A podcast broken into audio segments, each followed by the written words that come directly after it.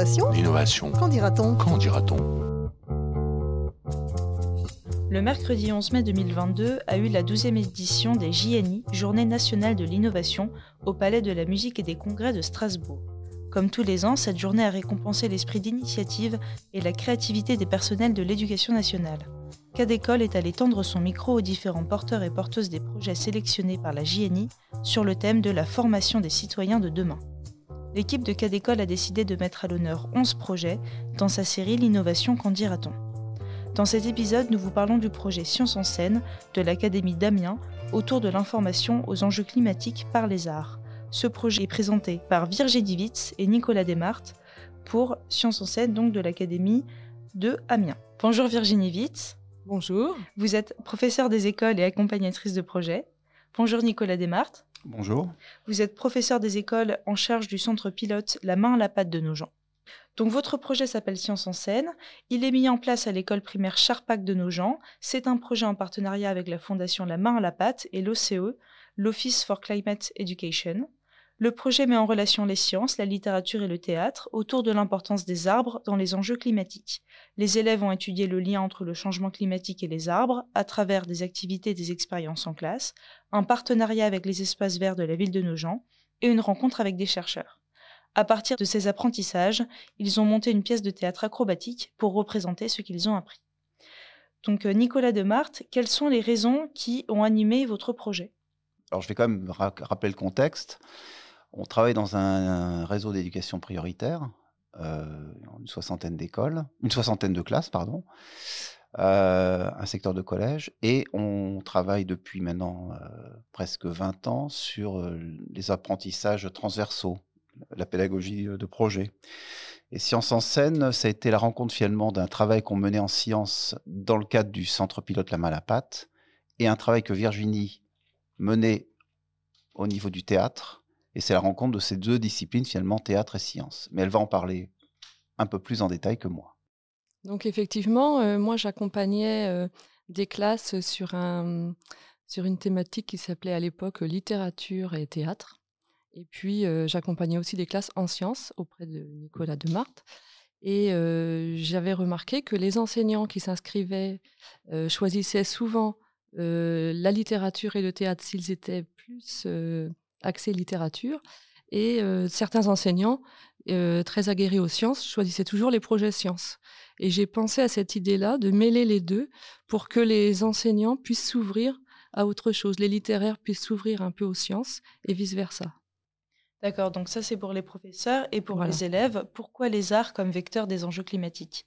Nicolas Desmartes? Je pense qu'en fait, il y a plein de choses. On, on parlait d'approche transversale. Si vous travaillez en sciences, vous savez déjà que vous faites beaucoup de langage langage, la base de, la compréhension, ou, en tout cas de la nommer les choses, nommer les phénomènes, nommer euh, les éléments. C'est le langage. Donc langage science, ça va de soi. On peut décliner ça euh, sur dans un ensemble de champs disciplinaires comme les, arts. On a, fait, on a fait beaucoup de travaux précédemment dans les années, enfin, les années qui ont précédé Sciences en scène autour de arts et sciences.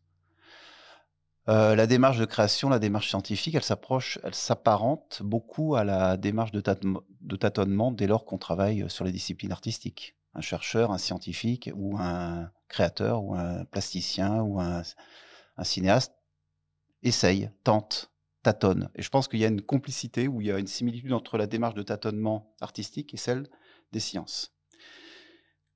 Virginie va compléter parce que je crois que le théâtre, c'est ça. Enfin, le théâtre et la littérature, on est dans une démarche analogue. Alors, euh, effectivement, concrètement, ce qui se passe, c'est que on prend un contenu scientifique, donc euh, issu du cahier euh, d'expérience de l'élève, et on va le transposer sur scène.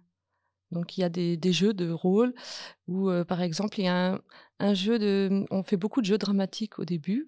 Et il y a un groupe, par exemple, j'appelle ça le ping-pong, qui va donner des, phrases issues du cahier de sciences pour un... Je ne sais pas, ça peut être les, sur les arbres, à tout contre le réchauffement climatique. Et puis il va y avoir un autre groupe qui, va, vont jouer les sceptiques et qui, eux, vont leur poser des questions ou vont être, donner un avis contraire. Ça, c'est vraiment un support. On, revisite en fait le cahier de sciences sur scène. Et ça leur permet également de mémoriser davantage euh, les connaissances, parce qu'on prend aussi tous les textes de structuration, tout ce qu'ils ont pu apprendre, tous les apports, et à force de les rejouer sur scène, ils mémorisent davantage leurs connaissances. Et donc par rapport à, cette mise en spectacle, quelle place ont les élèves dans la direction artistique du spectacle? Virginie. Alors, les élèves, il y, a toujours des élèves qui sont acteurs et d'autres qui sont spectateurs. Et on donne des indications de mise en scène. Et à chaque fois, il y a un retour critique un petit peu des élèves spectateurs. Et il y a une, bonne entente. Enfin, je veux dire, c'est vraiment une critique qui construit les choses.